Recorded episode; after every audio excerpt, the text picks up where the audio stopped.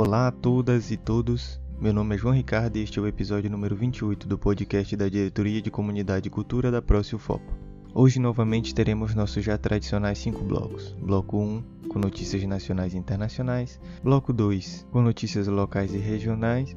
Bloco 3, editais e inscrições. Bloco 4, um momento reflexão. E o quinto e último bloco com uma dica cultural. No nosso primeiro bloco, com notícias nacionais e internacionais, nossa primeira notícia é sobre comida. Comida também é patrimônio cultural e material da humanidade, e o mais novo é o cuscuz. Segundo a Organização das Nações Unidas para a Educação, a Ciência e a Cultura, a Unesco, o patrimônio cultural da humanidade é composto pelas práticas, representações, expressões, conhecimentos e técnicas, junto com os instrumentos, objetos, artefatos e lugares culturais que lhes são associados que as comunidades, os grupos e, em alguns casos, os indivíduos reconhecem como parte integrante do seu patrimônio cultural.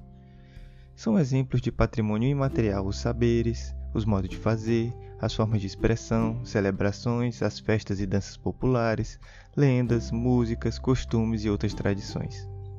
No dia 16 de dezembro, a Unesco apresentou ao mundo seu mais novo patrimônio cultural imaterial da humanidade, o cuscuz. Não a versão brasileira feita a partir da canjica de milho, mas o prato que aqui nós conhecemos como cuscuz marroquino, feito a partir da sêmula do trigo. O pedido de reconhecimento como patrimônio material em torno dos saberes e práticas da produção e consumo do cuscuz foi feito em conjunto pela Argélia, Marrocos, Mauritânia e Tunísia, países árabes situados no norte e noroeste da África. No pedido, os países argumentam que o cuscuz é muito mais que um prato, é um momento, memórias, tradições, gestos que se transmitem de geração em geração. E acrescentam que, Embora o prato não tenha uma origem definida, é consumido desde a Idade Média por vários povos. O próprio preparo do cuscuz, desde o momento que a sêmula é moída, já faz parte da tradição dessas culturas. Nossa segunda notícia de hoje é sobre um projeto em São Paulo que leva música e arte a pessoas com deficiência intelectual durante a pandemia. Em São Paulo, um projeto aliviou as consequências do distanciamento físico causado pela pandemia de Covid-19 e levou a arte, a música e o mundo digital para perto de 34 pessoas, entre crianças, jovens e adultos com deficiência intelectual, durante três meses. Trata-se do projeto Luz, Música e Inclusão, do Instituto Olga Costa, em parceria com a Enel Distribuição São Paulo, que uniu promoção de saúde, bem-estar, arte e inclusão. A entidade atende cerca de 3 mil pessoas na capital paulista com deficiência física, intelectual ou em situação de vulnerabilidade social. A pandemia causada pelo novo coronavírus obrigou o Instituto a reinventar o formato Luz, Música e Inclusão. Os encontros com os colegas e a equipe multidisciplinar, instrutores de música e artes, pedagogo, psicólogo e fotógrafo foram virtuais, através da plataforma Zoom. Além das aulas de música e artes plásticas, os oficineiros e as famílias puderam adquirir o conhecimento de ferramentas virtuais. Os encontros ajudaram os alunos a se adequarem à nova forma de comunicação. Hoje em dia, todo mundo se comunica remotamente. As pessoas se superaram ao entrarem nas plataformas disponibilizadas e elas podem levar isso para o dia a dia. A maioria só tinha contato com o WhatsApp. No Luz Música e Inclusão, os alunos aprenderam a confeccionar instrumentos musicais, tocá-los e cantar música que norteou a ação, composta pela instrutora de arte e música Deborah Hatner. Entre as propostas de trabalho, todos produziram chocalhos com materiais recicláveis e objetos disponíveis, mas o Instituto emprestou um instrumento musical a cada participante. Além disso, na ferramenta virtual Padlet, foram disponibilizados vídeos para que os oficineiros realizassem tarefas. Música e arte são ferramentas importantes na inclusão social. Além do alívio do estresse pelo confinamento, a ação impactou na melhora de aquisições motoras e cognitivas. Todo o processo que envolveu o projeto Luz Música e Inclusão foi reunido num documentário com depoimentos, a criação dos instrumentos e a interação com a família. O vídeo, bem como os encontros, estão disponíveis no canal do YouTube do Instituto. A terceira notícia deste bloco é sobre as mulheres indígenas no Canadá e a cura por meio da arte. No inverno canadense de 2002, pessoas que caminhavam pela Down East Side, bairro central de Vancouver, puderam ver Rebecca Belmore, da nação indígena Anishinaabe, com seu longo vestido vermelho preso a um poste telefone. Ela lutou para se libertar, e ao soltar, com o vestido em farrapos e a roupa íntima exposta, leu em silêncio o nome das mulheres desaparecidas que havia escrito em seu braço. Concluiu a apresentação gritando os nomes um por um. Belmore é uma artista multidisciplinar, e a performance faz parte de sua obra Vigil, por meio dessa obra, a artista celebra a vida das mulheres indígenas assassinadas e que desapareceram nas ruas de Vancouver. Belmore deseja que cada mulher saiba que não será esquecida. Com a força do ato de nomeá-las, seus espíritos são evocados e elas ganham vida.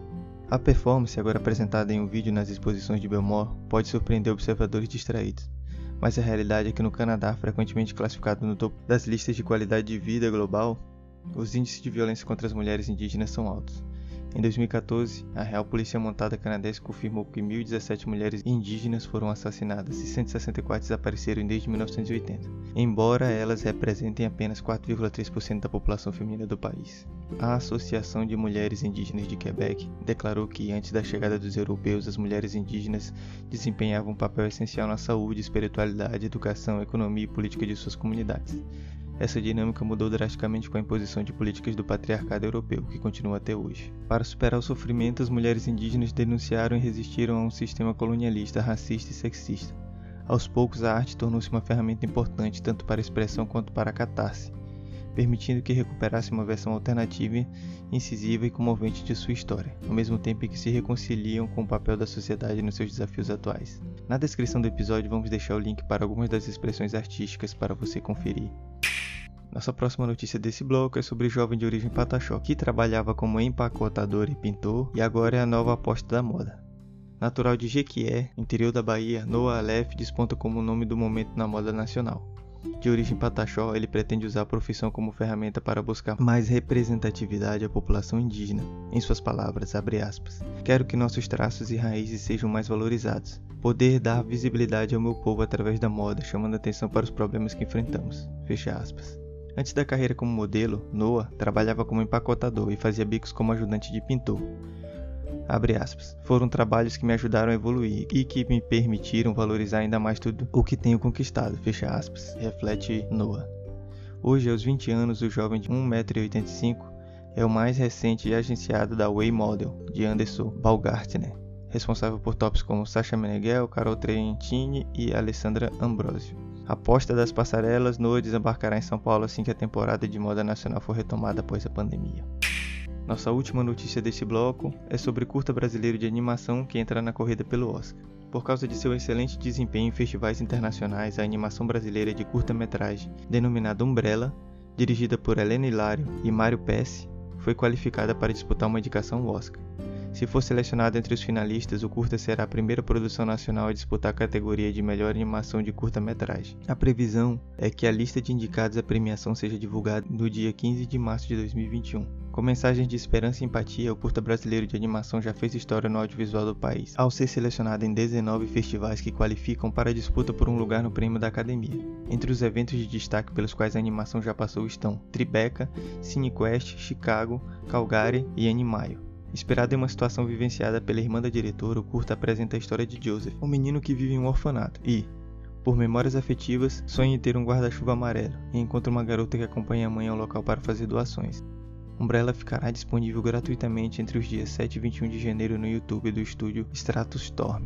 Helene Lara e Mário Pesce assinam o roteiro e a direção da animação, que tem produção do estúdio criativo Storm, e o projeto foi escrito em dezembro de 2011, ganhando vida agora em 2019. Finalizamos assim nosso primeiro bloco com notícias nacionais e internacionais e vamos para o nosso segundo bloco com notícias locais e regionais.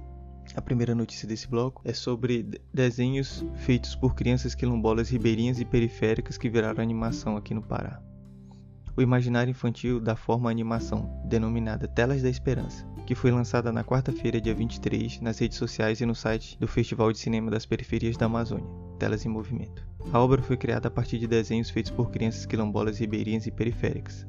O material foi produzido por uma turma de ilustradores negros da região durante a oficina virtual de introdução à animação, que teve como foco desenvolver histórias e desenhos feitos durante a pandemia por crianças do Guamá, Terra Firme, Ilha de Cobu e do quilombo de Pitimandeua, em Inhangapi, próximo ao município de Castanhal. Este ano o projeto atendeu centenas de famílias de bairros periféricos e comunidades ribeirinhas da região metropolitana de Belém, mobilizando agentes de saúde, campanhas de comunicação comunitária, distribuindo cestas básicas, kits de higiene, máscara e kits pedagógicos numa ação denominada de Telas contra a Covid-19, que teve ponto de partida uma campanha de financiamento coletivo realizada por meio do Benfeitoria e Fundo em Frente. Em parceria com o coletivo Pretinta, foi desenvolvido um material em que as crianças foram convidadas a criar um universo próprio, onde a população é salva e combate o coronavírus.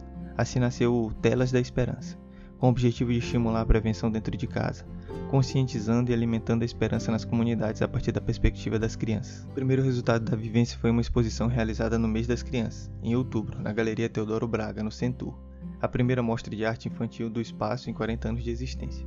O próximo passo foi transformar esses desenhos e histórias em animações, em parceria com o projeto Desabafo Social e o Instituto Galo do Amanhã, por meio do edital de apoio a comunicadores periféricos, foi realizada uma formação online de introdução à animação ofertadas a ilustradores negros das periferias de Belém, ministrados pelos membros do coletivo Macumba Lab, do Rio Grande do Sul.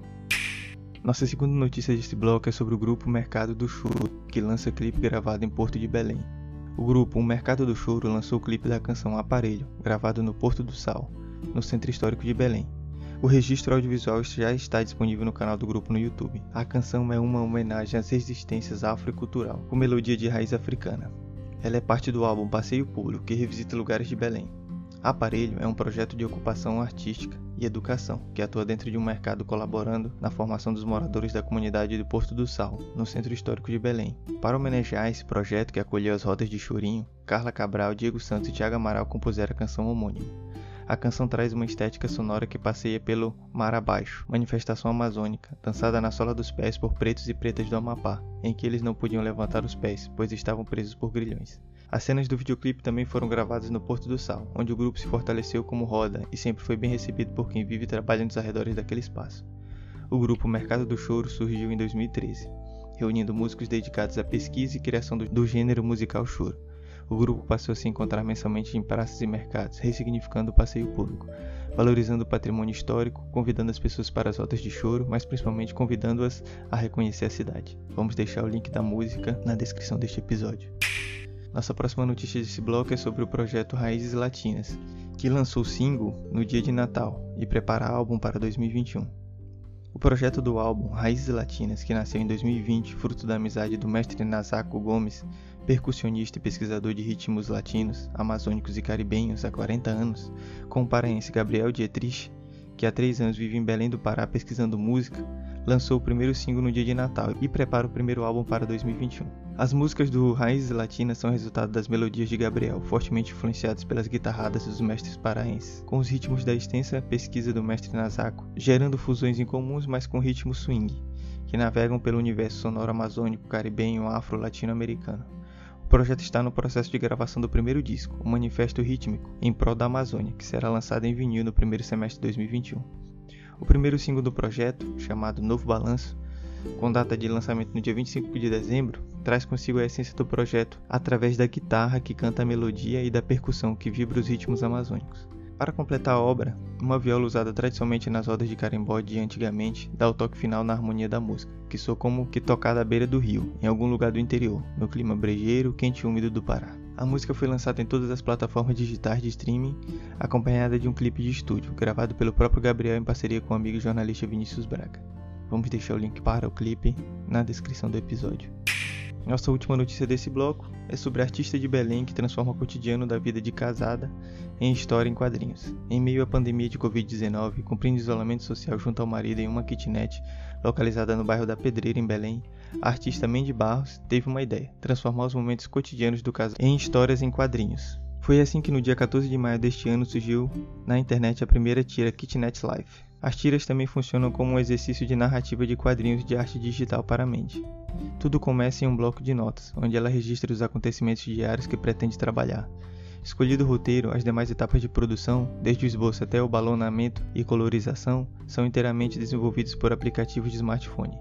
Relata artista que, abre aspas, Geralmente o celular incomoda pela redução de espaço para o desenho, mas eu me sinto mais confortável com ele por conseguir ver o meu traço enquanto desenho as pessoas se surpreendem com meu modo de produção. Mas eu gosto de dizer, para desmentir a ideia de que precisamos de grandes equipamentos tecnológicos para iniciar um projeto que desejamos muito colocar em prática. Fecha aspas. Cada tira é composta por quatro quadros, desenhados e pintados no decorrer de uma ou duas horas. Mendes reserva em média mais 30 minutos para inserir o texto, juntar as imagens em uma diagramação com formato história em quadrinhos e por fim disponibilizar o resultado ao público. De maio até agora foram publicadas 63 tiras nas páginas de Kitnet Life, no Instagram e no Facebook. As atualizações ocorrem sempre às quarta-feiras e domingos. Vamos deixar o link para o Instagram da artista na descrição deste episódio. Fechamos assim o segundo bloco e vamos para o terceiro bloco com editais e inscrições. A notícia deste bloco é sobre editais que recebem propostas sobre museus e patrimônios culturais. O Instituto Nova Vida, INAM, de Bragança com o compromisso de desenvolver e projetar atividades que valorizam a memória e a história cultural do Estado, atendeu a convocação pública da Lei Aldir Blanc para 2020. Dessa forma, o INAM, juntamente com a Secretaria do Estado de Cultura, Secult, disponibiliza os editais de inscrição e seleção de propostas culturais nos segmentos de museus e memórias e patrimônio cultural material. São aceitas propostas de todo o Pará. Cada edital premiará 20 projetos no valor que vai de 25 a 30 mil reais. As inscrições deverão ser feitas exclusivamente por e-mail e irão até as 23 horas e 59 minutos da segunda-feira, 4 de janeiro. A antropóloga e presidente do INAM, Ana Patrícia Reis da Silva, enfatiza que os editais chegam em um momento em que os trabalhadores e trabalhadoras da cultura estão extremamente fragilizados com o impacto da pandemia. Tornar os editais acessíveis e ainda valorizar e reconhecer essas atividades é fomentar a importância do setor cultural para a nossa sociedade. Vamos deixar o link da notícia na descrição do episódio. Fechamos assim nosso terceiro bloco e vamos para o nosso momento reflexão. A pandemia causada pelo coronavírus deixou cicatrizes, sobretudo nas inúmeras famílias que perderam seus parentes e amigos, e nenhuma esfera da sociedade sairá ilesa dos impactos gerados por essa crise. Nossos hábitos e rotinas foram adaptados e, em termos de transformação digital, tivemos um avanço gigantesco. No entanto, vale ressaltar que um dos setores mais atingidos durante a pandemia foi o econômico, em especial da indústria cultural. A indústria cultural brasileira movimenta uma parte relevante da economia. O andamento das produções de eventos culturais é análogo a um ecossistema. Portanto, quando há desequilíbrio ou interrupção em algum momento da trajetória desse desenvolvimento, o problema se expande por toda a cadeia produtiva e coloca em risco o sustento de muitos trabalhadores e trabalhadoras sendo que a maioria dos profissionais desse setor são autônomos, portanto, não estão protegidos pelos direitos sociais trabalhistas e em momentos como este se encontram desamparados. Além do mais, a rede educacional e a economia criativa servem para enfatizar que a educação e a cultura são plataformas de produção de riquezas e garantia do sustento de muitos trabalhadores e trabalhadoras, definem graus de qualidade de vida. No mundo da concentração urbana, as cidades são uma arena possível de reconciliação, e valorizar a rua como espaço público significa respeitar o próximo. Por meio da educação e da cultura, a sociedade se encontra e se reconhece, ganha força no plano simbólico, fazendo uso das tecnologias e do conhecimento, do patrimônio cultural e da imaginação. Neste sentido, os novos conhecimentos que adquirimos nesse período de pandemia, principalmente sobre o uso de ferramentas digitais, e tudo que aprendemos servirá para incrementar os eventos que virão. Em relação à experiência do público, o digital poderá ser um novo caminho para deixá-la ainda mais completa e diferenciada mas ainda vivemos em um momento de estudo, autoanálise, criatividade e, sobretudo, reflexão para as novas possibilidades. Destas novas possibilidades, sem dúvida, surgirão novas tendências culturais. Não é segredo que a cultura é um retrato da sociedade. Enquanto nos adaptávamos e nos adaptamos às nossas novas vidas, a produção cultural também busca um novo recomeço. Bloco 5 Dica Cultural A nossa dica cultural de hoje é o filme Soul, de 2020. Você já se perguntou de onde vem sua paixão, seus sonhos e seus interesses? O que faz de você você?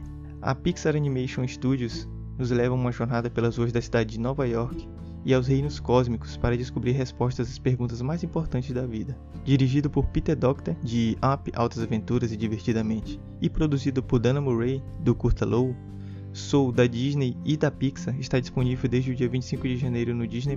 É um ótimo filme com representatividade, excelente trilha sonora e uma grande mensagem sobre a vida. Então fica a dica para os ouvintes e as ouvintes assistirem esse belíssimo filme. Este foi o nosso episódio da semana. A equipe da Diretoria de Comunidade Cultura e da PROCE da UFOPA deseja a todos e todas um feliz ano novo, saúde e felicidade para todos e todas. Tchau, tchau, até semana que vem.